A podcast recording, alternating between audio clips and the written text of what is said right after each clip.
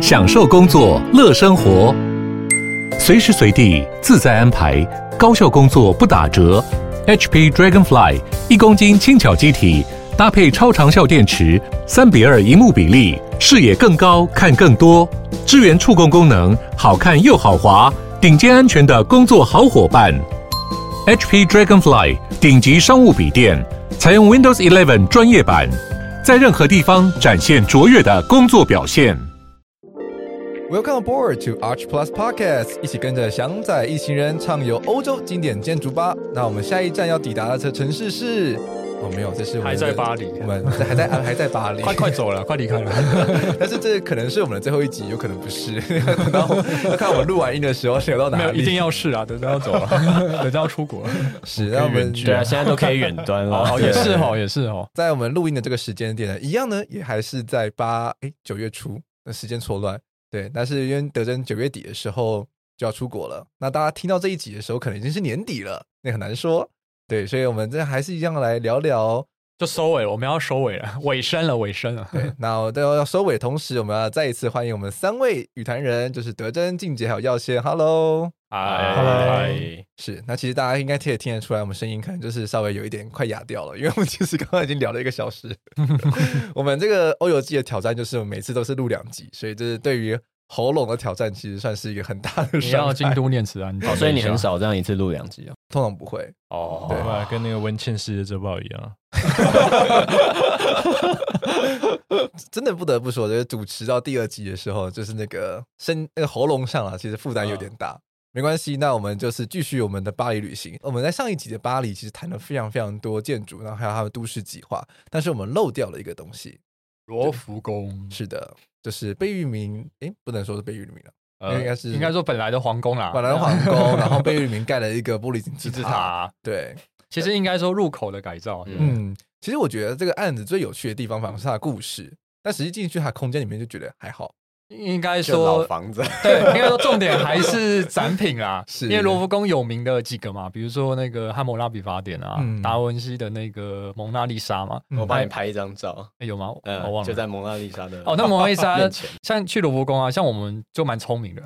但我们也不太聪明，也不是这样讲。应该说，因为我们那时候时间有限，那这边可以给大家推荐，不知道现在有没有，应该是还有，就是有一个叫博物馆通证，哦，就 Museum Pass，巴黎的 Museum Pass。有那个通证，你可以选择天数啊，随着天数越高，钱越贵嘛。但你有那个 pass 之后，你进出很多博物馆，你可以快速通关，然后不用钱。嗯、对，是，但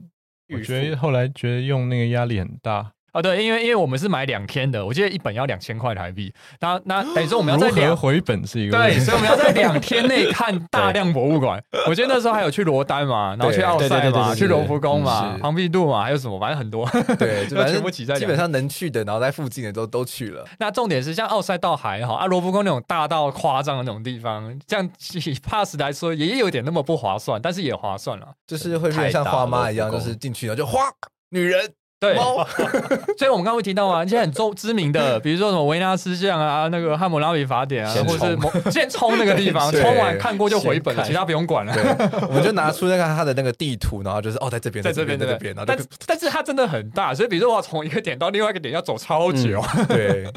所以是一个很大的挑战啊！我觉得在巴黎最最辛苦的地方也是就是走路这部分，对，因为就是你可能也不会想去搭他地铁，然后你不太会坐公车，所以基本上每个点的移动你可能都是用走的，因为其实看起来好像都很近，但实际走起来其实还是会累。对对对，当然当然，因为一整天嘛，我记得那一天就是看了奥赛，看了罗浮宫，看了罗丹，然后就在一整天看了这三个。但罗浮宫我们排班我们也算聪明，因为像蒙娜丽莎那种超知名的那个地方，因为曾经被偷过嘛，所以它就会被放在那个防护玻璃后面，都不知道到底是真的还是假的。对，都太模糊了。但重点不是呢，重点是人很多。之前有看到一张照片，是人多到满到你可能要从我们那次去已经算是还好，因为我们都还可以到前面。因为我们是因为我刚刚讲，因为我们特地把罗浮宫安排到比较晚，我们那时候是大概快傍晚才进去的，所以那。时候其实快快要赶人了，我们是看到赶人。那那个时候其实快要关门的时候，刚好经过蒙娜丽莎，其实没啥人，所以那时候让耀先就帮我拍照，哦、空空的，对，就那时候真的没什么。我就在第一第一排也没人，就直接很轻松的拍个照，这样对。出来喝真奶这样。我记得我我我是先杀，就是马上第一个就是去去就看蒙娜丽莎的微笑，那时候人还是比较稍微多一些些，哦、但就但就至少说可能就是三四排人吧。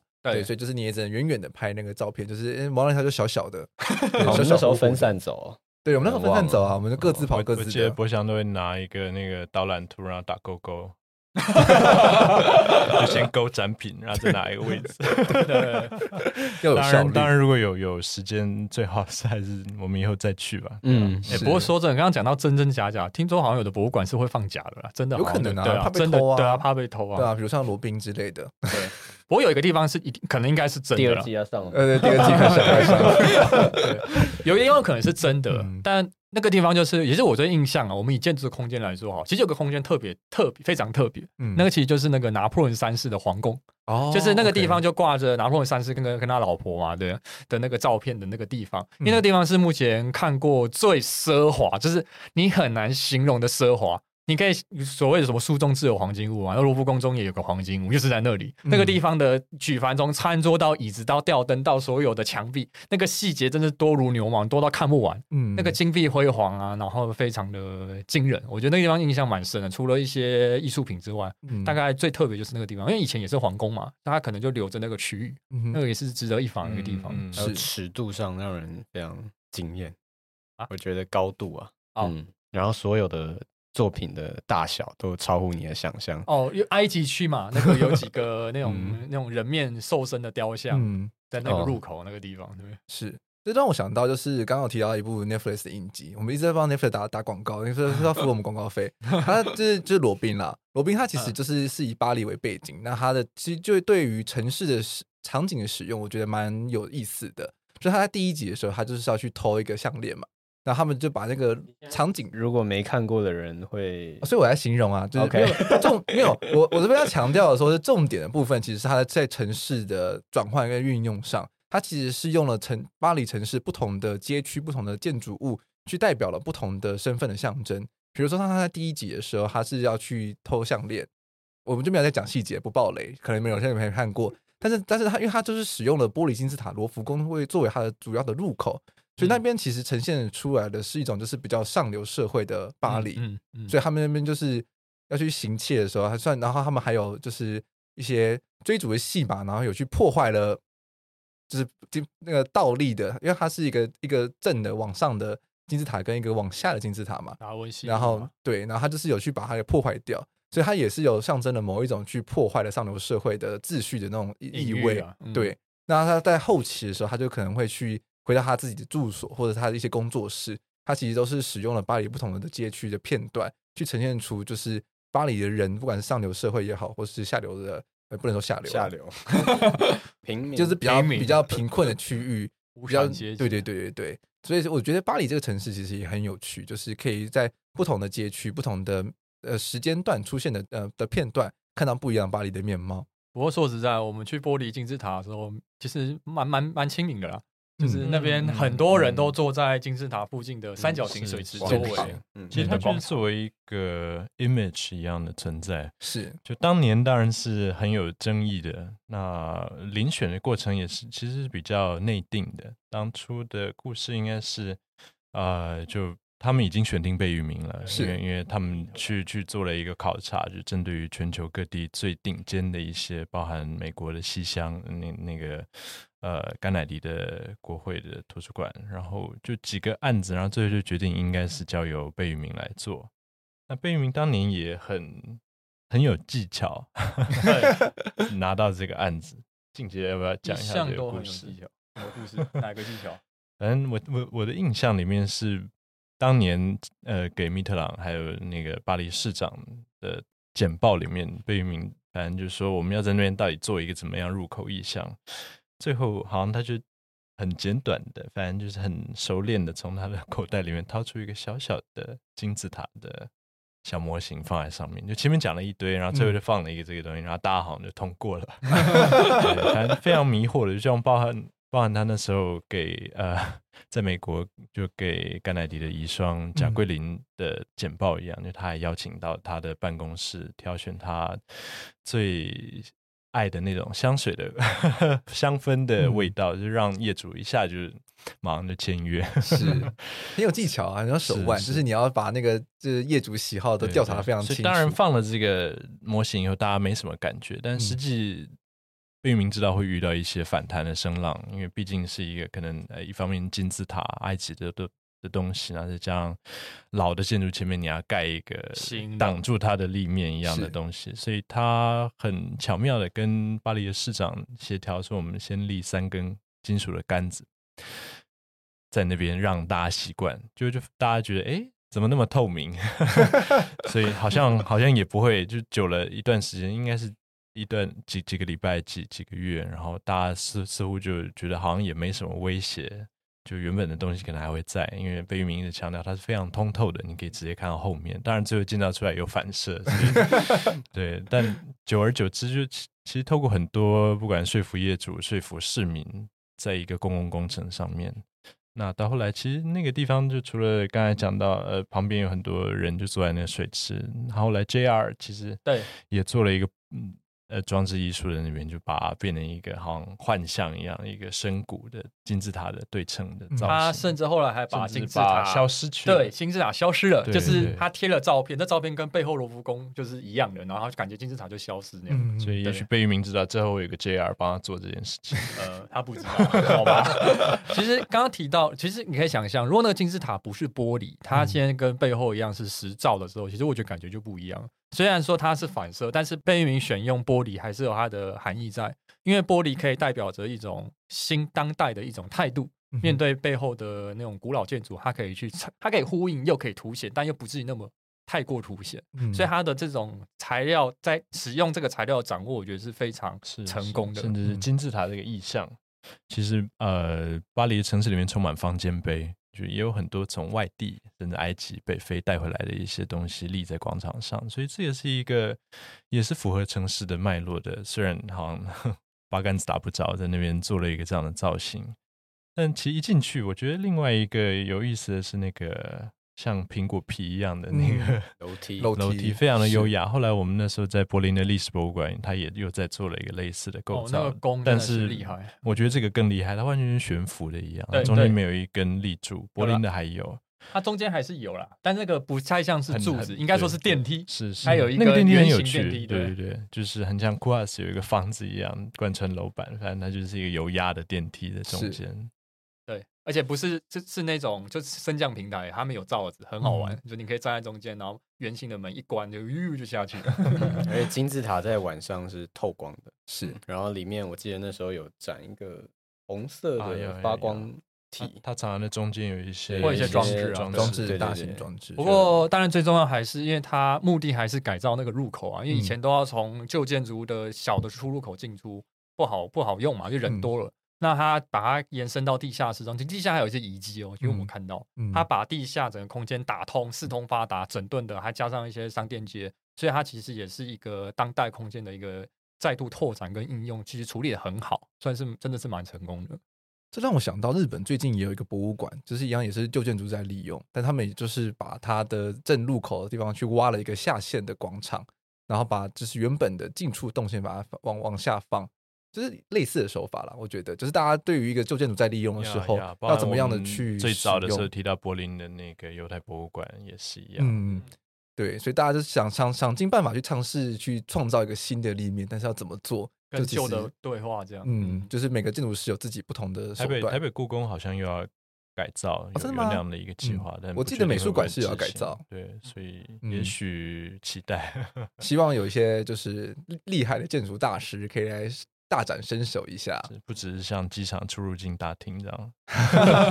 我觉得如果就像机场出入境大厅，那就无聊了。好的，那我们巴黎就差不多告一段落。我觉得罗浮宫那可以到另外一个罗浮宫去了。哦，没问题。啊，对对对，是。那刚刚提到罗浮宫呢，其实我们就是离开了巴黎，我们就搭乘了的国铁到了朗斯这个地方。那要说先到迪尔，再到朗斯。哦，没关系，你、没关系啊，对，都都可以。其实就是朗斯啊，对啊，对。对，那朗斯这个地方呢，其实就有另外一个罗浮宫，然后是有一位日本大师，两位日本日本大师出手的，那就是桑拿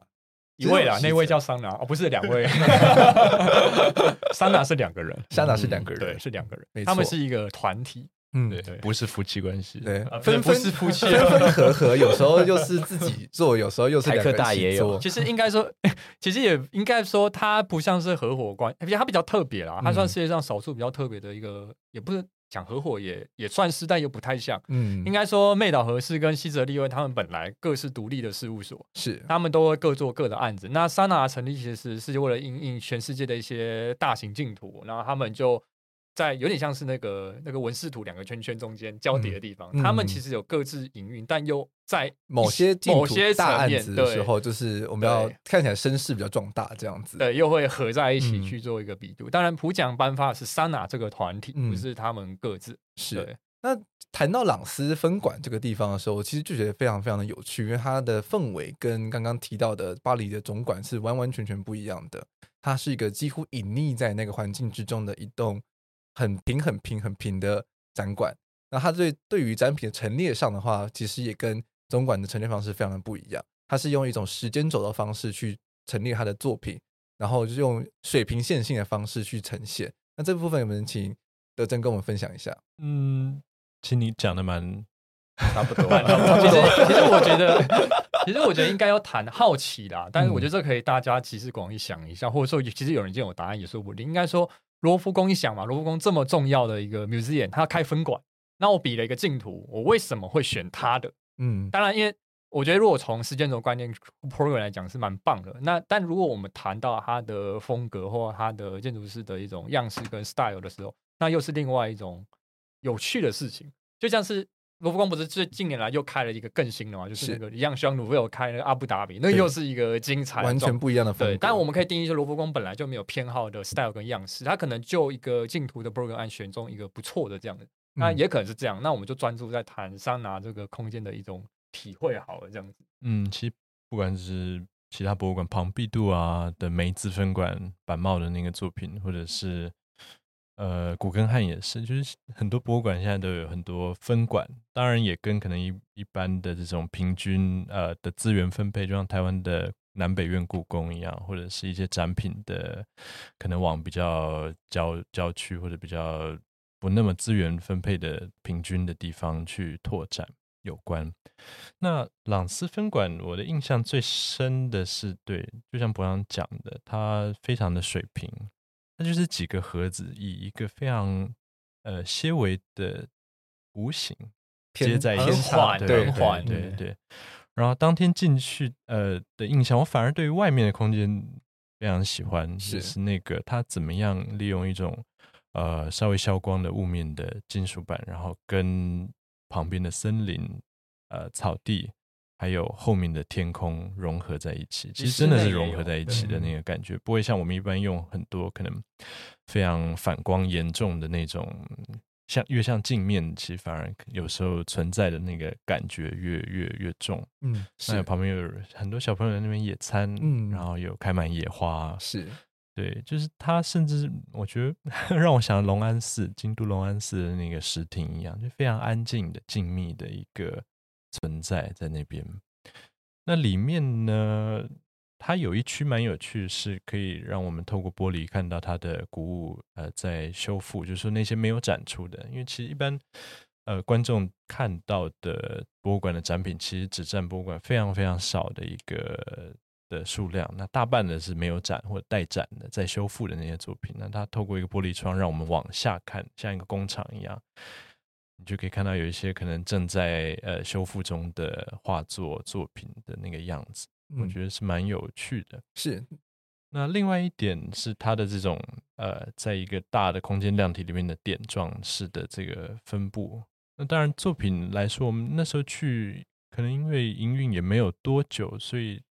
相对的觉得好像一下子看完了。嗯，除了特展以外了，特展我们没有没有进去。那另外的地板。我记得当天我的感觉是，就刮伤的很严重，就是说萨纳营造了一个，其实刚才讲的这种，不管是内呃外部内部，都是一种消失边界一样的做法。那柔和的光线，柔和的墙面，淡色的，但地板它却因为可能一些文物的拖移，是造成黑色的那个线，反而是在视觉上，其实我觉得稍微比较。Distract 而让我去注意到那个东西是就是维护的部分嘛，就是可能材料它可能是比较不好维持的，这也难呐、啊，因为公共空间嘛，是大家就像可能不同的鞋子，它也会造成这些刮痕之类的。嗯，但是我是觉得当时候去的时候，其实对于展品真的不会有太大的印象，反而就是刚刚提到的就是外面看空间感。嗯、对，哎，那可能是我第一个进去的萨那的空间，所以印象还蛮深刻的。是，其实也蛮典型。哎，没有第二个啊？为什么？第一个是那个一个在离那个鲁尔鲁旁边有一个方方盒那一栋，不过那也只有进去一楼啊，没有到楼上精彩的地方，因为那时候好像在整理什么。是，其实罗浮宫这个，我觉得可能就不看罗浮宫需要怎样的空间本质，它反而反映就是一个很桑拿的一个作品。是，那就是变成说桑拿所追求的建筑空间意向能不能符合罗浮宫展出这件事情？那当然答案可能是肯定的，因为也可能跟桑拿所追求的一个世界观，或是他追求的一个空间感，是能够蛮符合当代建筑的一种诠释。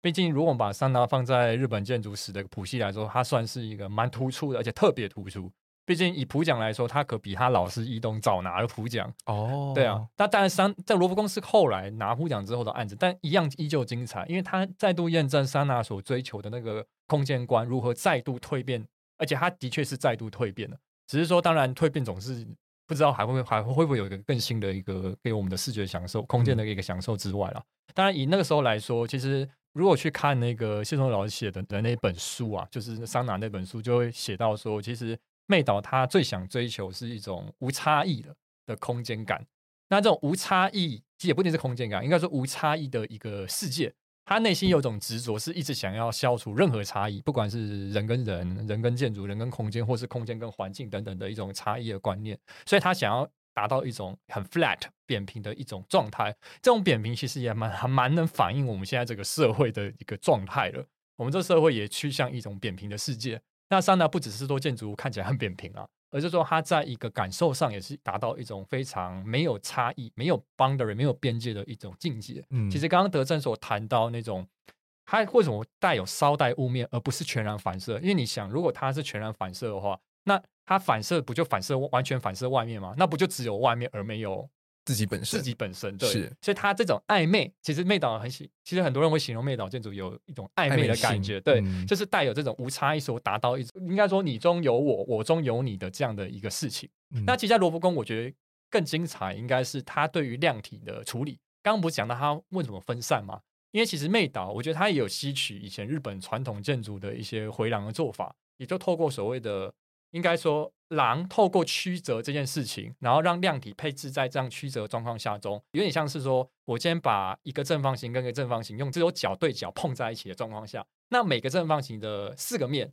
应该说对，就是四个面都可以看到外在的环境，可以这样理解。嗯、所以它的建筑量体就是这样的一个方式去做串联，所以等于说我在每个展馆我都会有至少三四个面，我都可以看到外面的风景。其实这就很像是。呃，德川那个时代的二条城的，它的一个二之丸御殿的那个那个平面，可是应该还有知道我们讲的雁行式的平面，桂离宫是也有啊，其实都都有都得有，对，就是你在日本那个回廊的曲折，我会不断的仿佛跟周围的环境一直有互动关系，所以我们在朗诗分馆中，除了室内部分空间，它透过只要它某个面一开窗。我就能立刻在某个角落不经意的一直感受到我外在环境跟里面的一种融合的感觉，这样子，那是一个没有里跟外差异的事情。嗯，虽然我是在室内，没错。是，那台湾的听众的话也有福了，就是台中现在正在盖莎娜的作品《绿美图》那不，我们完全不知道，因为其实网络上的讯息真的非常非常的少。那唯一知道的话，大概可能会是在二零二三年、二零二四年左右的时候完工，希望啦。那我们也希望说，这栋建筑物虽然说是台湾的公家案的工程，但也可以去真的有办法去呈现 Sana 他所要想要传达的那个、嗯、那种暧昧啊、通透啊，就是不知道，对，就是我们我们要双手合十的祈祷。哎、欸，其实刚刚讲到 Sana，，还有那个啊，我们在 Vitra 去的，它有一个工厂哦，对对对对，对，它连工厂都可以做的很暧昧。这是他厉害的地方。嗯、其实萨娜可以谈的，我记得我们前几集有讲过那个材料啊，嗯、在那个圆弧的浪板，浪那浪板，白色那白色的浪板，对，跟那个蓝天就是会有这种就是暧昧的融合在一起的的感觉。所以其实桑拿真正追求是那个暧昧跟无差异。所以我是觉得把它一昧贴着，只是会玩白色，嗯，不太妥当。其实它会有这么多白色，其实因为他心目中白色代表最没有差异的一个颜色，所以他才会有这么多白白派系的这种空间。他跟以前 Richard Meyer 那种白派的追求是不太一样的，所以他这种无差异是很现象性的。我觉得任何人都可以去现场好好感受一下。我觉得是比起看照片来说，更能感受到他那种没有差异的境界吧。而且不管是在那个鲁尔的那个工业园区，它的那一栋，我记得下面有一个类似会议厅吧。那到刚谈到朗斯分馆，然后跟他在日本当地的，比如说二十一世纪美术馆，对，其实它有非常多的施工细节都是非常类似的。它其实用了这样的方式去让它的，其实不管是在施工品质或者怎么样，它可以达到一个比较都是水平很稳定的状况。其实应该说，他的作品啊，必须要很好的施工细节跟结构的团队，因为。呃，还有空调，对，空调消防团队，对，哇，要要收的管线要收成这样子，真的是厉害。那个是功力，其实会这样也是因为他无差异的追求。我记得应该是易东讲的啦，因为他的作品就是很多人都说他作品就是所谓 diagram 建筑，意思说我建筑草图画单线，我单线图画我盖出来就是单线图。是，他的柱子很细很很细，然后墙很薄，楼板也很薄，然后又很就是。就是那种无差异的状况，也、嗯、就必须要有很高超的这种技术才能做到。刚刚提到柱子很细很薄这件事情，非常腻。对，就是各种系统整合的，让你看不出来。对，这也是一个、嗯，就是大家都觉得好像很简单，就以为画画几个方形，画画几个圆形就设计完了。但其实难的就是要如何。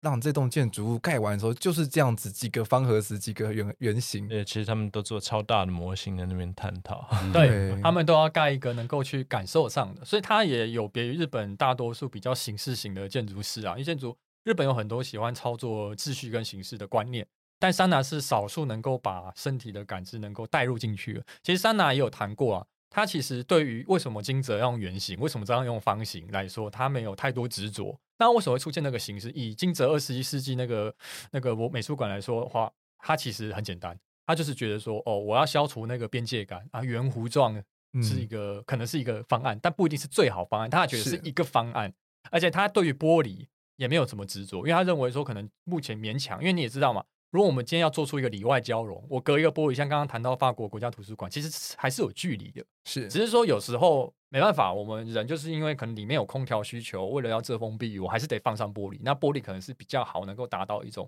无差异的一种消融状态。嗯、那这种对材料探索还是有极限的，但这有时候不是它的重点，嗯、但是它去可以帮助整个桑拿团队去完成这样一个非常令人无差异的这种惊人性的空间，这样子的。嗯，是。那刚德登有。想要提一个事情，就是一个一个 OMA 的建筑物吗？哦，你说里尔吗？对对对对。其实我们到朗斯之前，先到里尔这个都市。那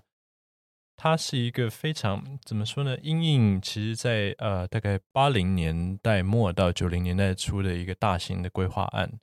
那主要因为里尔这个城市是在法国的最北边，那是作为英国、法国和比利时在路面交通的一个交汇点。所以当年其其实是欧玛，就是 Ram Koolhaas 的团队做了一个大型的规划案，那里面其实包含从当然核心是 TGV，就是那个车站，那上面有跨做了一个，那要从图面才能理解，一个椅子，对，一个椅子 b o s o n b a r k 的，对，长得像椅子的高层建筑，然后旁边呢有一个压平的斜面。是一个大型的购物商场，是 Jean Nouvel 设计的。那另外，欧玛自己做了一个椭圆形的，有点像蜚蠊，有点像蟑螂蟑螂一样的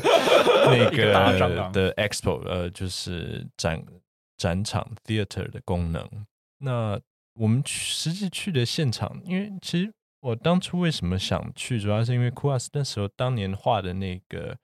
草图非常梦幻，就是他画了，呃，可能有些人也看过，就是用线稿黑白的，然后有一个 ramp 一直通到天上，然后中间有一台飞机飞过去，然后底下是那个各种的 ramp，还有一些手扶梯。那其实这个空间后来觉得好像应该是在旁边的一个那个。地铁站有有建造出来，但是很蛮可惜的是，那样一个皮拉内西式的空间，最后变成一幅壁画。就它其实是一个立体的空间，但变成一个二 D 的作品，然后只是人的扶梯从旁边经过而已，所以蛮大的一个落差。那。其实这是体现可能当年的一个设计观，就是呃各种机能、大型的空间。但其实我觉得对于人的人性的尺度的的那个呃掌握还是没有那么细腻，比较暴力一点的美学，就造成其实蛮多剩余的空间。应该说，里尔整整个城市让我都是这样的感觉。嗯，虽然好像有草间弥生的那个雕塑，但是还是死气沉沉的。嗯。嗯所以可以 pass。我说以后去那城市去是可以 pass。那既然谈到 O and A 的话，就可能可以谈到我们旅行的最后一站鹿特丹。那他其实我们就有去看了第二个展览，那也算是 Kunst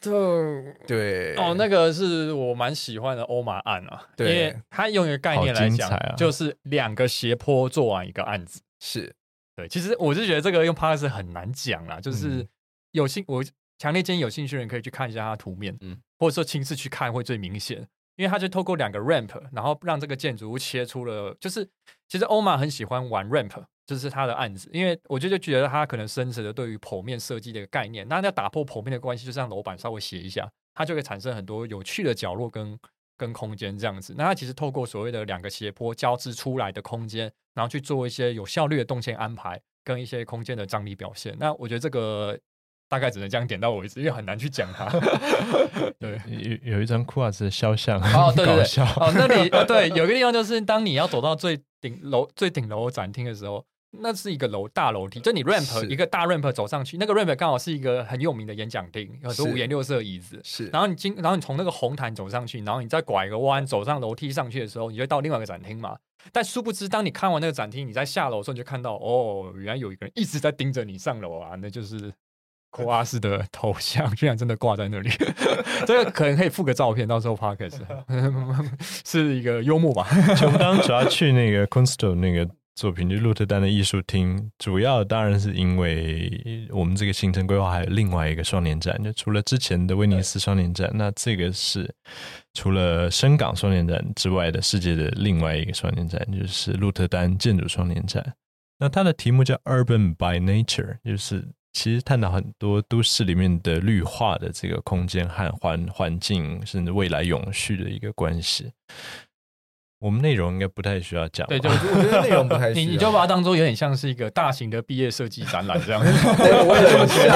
然后，然后参展人是各家大事务所，什么对 MBRD，然后主题围绕在永续率的这样一个一个展板，然后前面有一些 model，对，连展板的那种感觉都很很像，有的地方甚至全部是 poster，真的很像你去松烟看 B 展。对。可是我觉得蛮有趣的，就是在那个当当下的时候，其实其实亚洲还不太谈所谓的绿色城市什么之类，但是欧洲已经开始很积极、很认真的。那我其实觉得，那整个展览上令我最印象深刻的，反而是荷兰本身在面对自己的城市问题的时候，他们的一些思考，就是如何把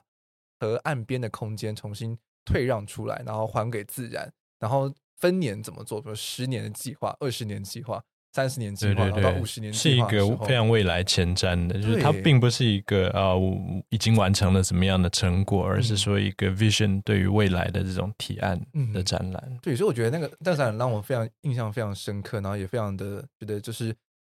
可以感觉出来，他们欧洲对他们自己的城市，他们不是在想说哦，我们四年任期之内可以做到什么事情，他反而是在想说我们 next generation 可以给他们什么事情，所以他们是一个很长的、是不是很远瞻性的去重新的去规划说。这个城市可以怎么样改变，让它变得更绿、更呃人形 friendly 这样子。其实我自己的解读，因为 Urban Manager 后来变我毕业设计题目，我就直接拿来用。嗯、其实我觉得我最希，但我不确定展览是不是很明确表达这个，但是我那时候也稍微看一些展览的事情，我觉得应该说 Urban Manager 应该是未来把就是 by nature 嘛，应该说自然应该同等等同于人类在都市的角色。人类占据了这个城市，我认为自然也要占据这个城市。自然不是人类的附属或观赏品。等于说，自然有他自己需要的空间，也要生活在里面，这样的，这是我自己的解读啦。对，我就觉得这样观念应该才是比较对的。嗯，对对对，是。那鹿特丹的话，其实我们还有去了另外一栋，应该说我们住的地方，也是一个很有趣的地方嘛。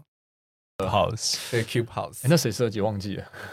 哎，反正重点就是我们付的钱太少了。所以我们住在 Cube House 旅行，旅行有时候，旅行有时候还是要呃多花点钱。对对对，不要省那个钱。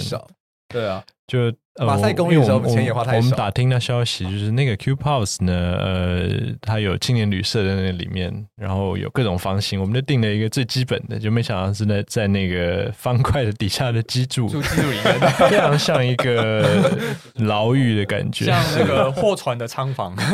对，可是那个地点非常非常有趣嘛。那旁边之后就盖了 MVRDV，它那个大穹顶的那个，哦，那时候还在盖那个 market，对对对对对，那个是蛮精彩的。后面还有一个那个蜡笔铅笔大厦。对。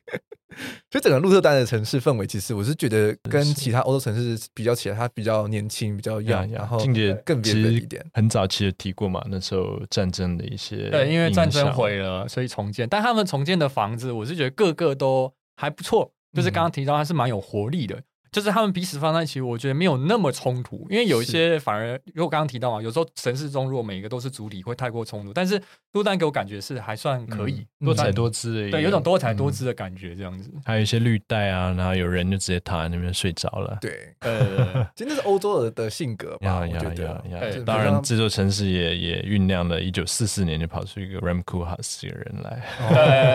对，也是某种城市性格的展现。是，嗯，那其实如果谈到路特丹，还有另外一点让我非常印象深刻，就是他们的火车站的总站啊，我觉得算是数一数二。我们去过这么多总站里面，让我印象深刻，然后空间使用起来是非常舒适的。它很 gentle 啊。好，可能我们我们这边有一位有一位伙伴不赞成，我们来听听。没有，我也不赞成。我只是很好奇，到底怎么样可以做一个那样的造型，是不会被。头很尖啊，就头很尖嘛，很尖头啊，呃，对，很尖头，很尖，真的很尖啊，一个飞机头啊，像那柯南 小兰的头，你知道吗？那个头发尖尖这样旋出来。在台湾的话，这是一个非常非常风水上的禁忌了，因为它就是它就是一个很尖很尖，它是它是有点像是一个长方形，然后你把你就是如果在 Rhino 里面的话，你就抓其中一角，然后拉起来。不过它其实尖端有倒圆角啦，还有稍微倒一下圆角。就不过因为那个尺度也不小啦，或许它里面也有一些。呃，相对应的技能或者是设备，其实管它尖不尖，应该重点是他朝向谁，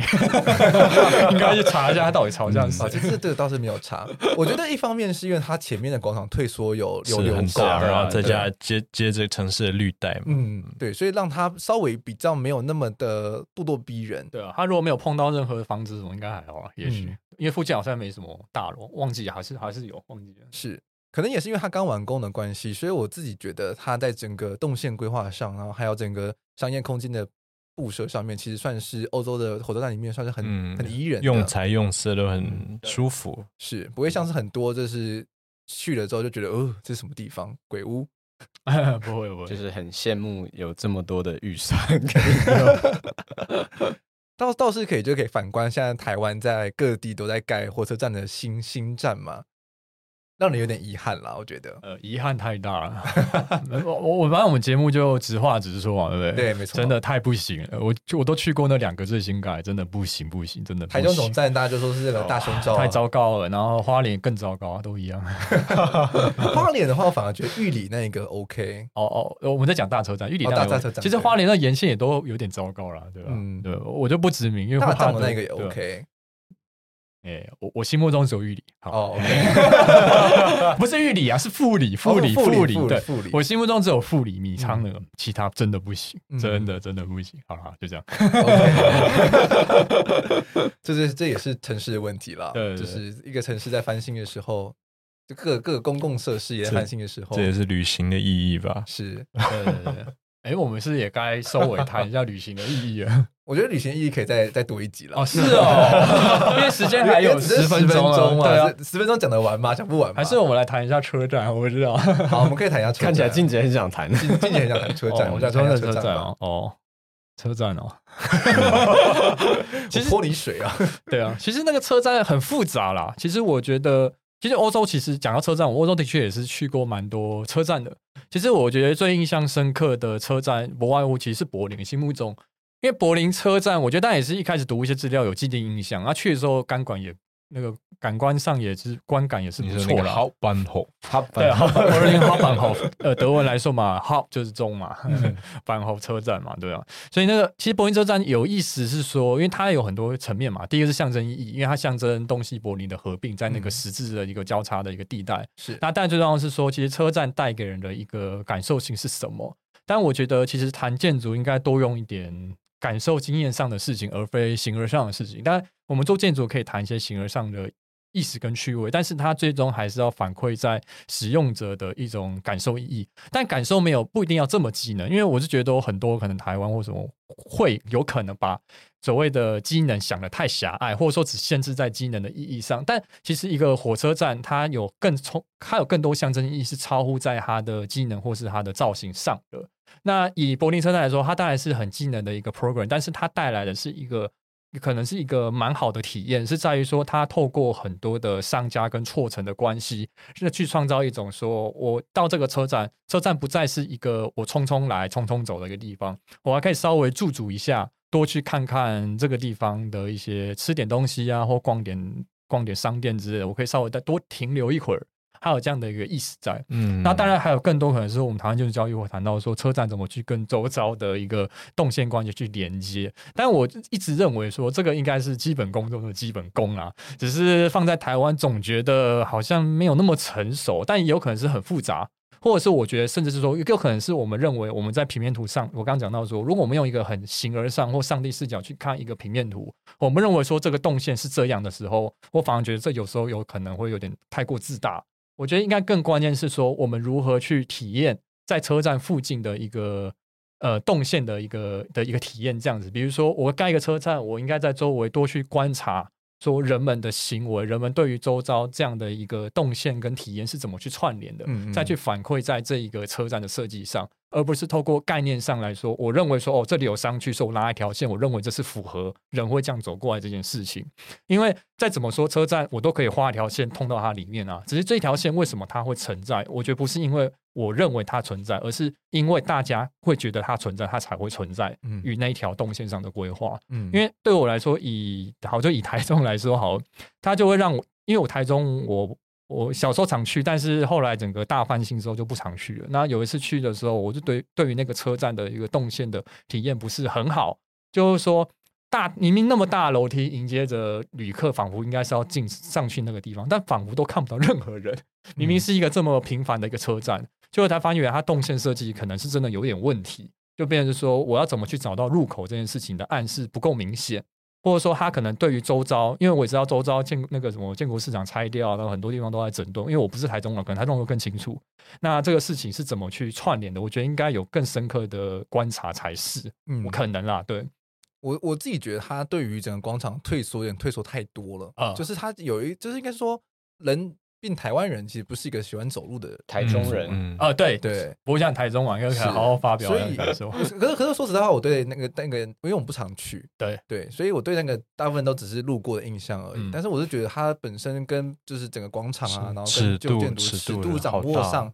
不不够精巧。对，然后它对它的那个整个动，就刚刚提到很重要的就是交通建筑是动线嘛，对，它的停车啊，或是一些机车停车的小客车停车、公车停车的位置，其实设计的都不是那么的。呃，精良，所以在有些就是动线的汇流上面的时候，嗯、其实就没办法达到它那个大楼梯应该要呈现出来的效果。因为我们毕竟像刚刚静姐讲的，你盖一个大楼梯，那边应该就是主要的路口。对。但是因为它又有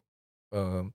小公车的人，他小客车的人，他接驳区域都不在那边，所以其实就不会有人从那边上去啊。而且其实应该还有一个，就是我可以再回归到说，好，假设我认定大像大楼梯，我很清楚知道说，他面对旧火车站，他面对、嗯。前方那个比较热闹的地方是，但有时候我们光在概念上认定说他面对是不够的，嗯，就算是我认定说哦，人在那边很多人，人多少会跨过马路从那个楼梯而上，嗯，我觉得应该说更一步再去思考说那个楼梯为什么我要上去，嗯，他是。什么事情吸引我上去，是。他给我的感觉是什么让我能够让我感受到说哦，我好想上去，我觉得那是入口，嗯，当我感觉不到那是入口的时候，我觉得他就是失败了，就是我谈到说。建筑最终还是回归在人怎么体验在那个里面的场所意义嘛。嗯，所以说，如果我只是概念上落成了，但我最后做出来这件事情却没有明确的表达说，我确实要让人从那边进去的时候，我觉得他就是非常失败的作品。嗯、其实这个事情，我是很幸运，我我们是很幸运，说大学有老师就提醒过我们说，嗯、设计要如何去传达你所想的事情这件事，但是这个是非常难的。嗯、我我当然也是认为说做这个事情，当然很辛苦啦，就是说。大家都有出力，只是说有时候建筑是结果论，是很现实的。我觉得既然要去提升整个的整整个那个所谓的呃市区或整个城镇城市的福祉来说，最终达到那个效果还是非常必要的。所以必须要很严格的去审视这些事情。这让我想到，就是我反而实际去体验空间之后，真的让人比较觉得有比较活的那一面，反而是后站面对后面街区那一面。对，反而是前面那一站，它的就是尺度感可能没有拿捏好。反而就很空，对对，反而后站因为可能就大家在那边接驳啊、下车啊、上车，那一站就那个后那一面就觉得哦，很有火车站的感觉。对，其实就是火车站的感觉，不是切，我们不应该把火车站感觉切割成说机能满足，嗯，造型又是另外一回事，而是应该说我们去思考说怎样的造型、怎样的空间、怎样的颜色、气氛、味道、光线跟。怎样人的使用方式，还有那边的活动，嗯，当我们能够把这个事情全部整合起来的时候，它才是完美的。嗯，只是说，如果我们如果我们把这个事情都切成一块一块去思考，再想办法把它拼凑成一栋建筑的时候，它往往往往往很难达到我们要的那个效果。首先，应该是一个与时俱进的一个载体。是，就当年其实火车站在欧洲出现，也是一个大家首先因为就古典派就一直在想，哇，那。有一个新的机能，你要赋予它什么形式？是，这是一个倒过来想的。所以后来当然月台啊什么才因袭而就变成一种可能大跨度的这种玻璃罩啊，什么样，其实都是慢慢的，当然会因应可能现在新的技术也也是要往前的，就不只是火车，那人也是一直在改变。因为奥奥赛也没提到，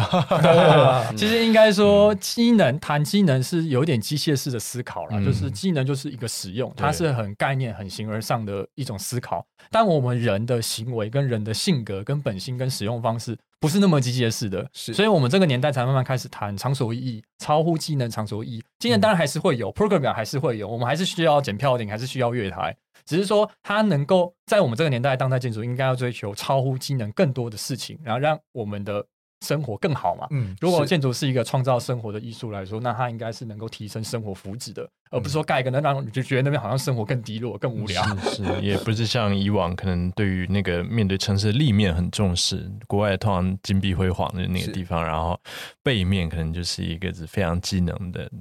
的那种月台候车空间，嗯、那这也是可能在当代也也会有很多更好的一些做法。对，人性化，人性化，大概就是这个意思。其实我觉得这个可以总结说，其实我们可以稍微谈到第一个欧洲的观察。嗯，其实我觉得欧洲最重要不只是美学，或是奇形怪状建筑，或是很超乎常理的概念，或是什么。其实最重要是应该是它，也有可能，当然我们是旅客啊，但是我还是感，我们还是可以感觉到很深刻是。它如何在里面提升一种生活方式？等于说我们在欧洲来说是有一个更崭新的、更进步的一种生活体验。这样，这在这可以去反思在我们台湾怎么去让我们的一个生活体验去更好，而不是说只是去满足那个机能而已这样的意义而已。是。那其实我们这样要总结这个段旅程的话，其实还有还有非常非常多的话要说。那所以因为受限于就是录音室时间的关系，我们今天就要在这边先告一段落。那就预知后续如何，对，且听下回分晓。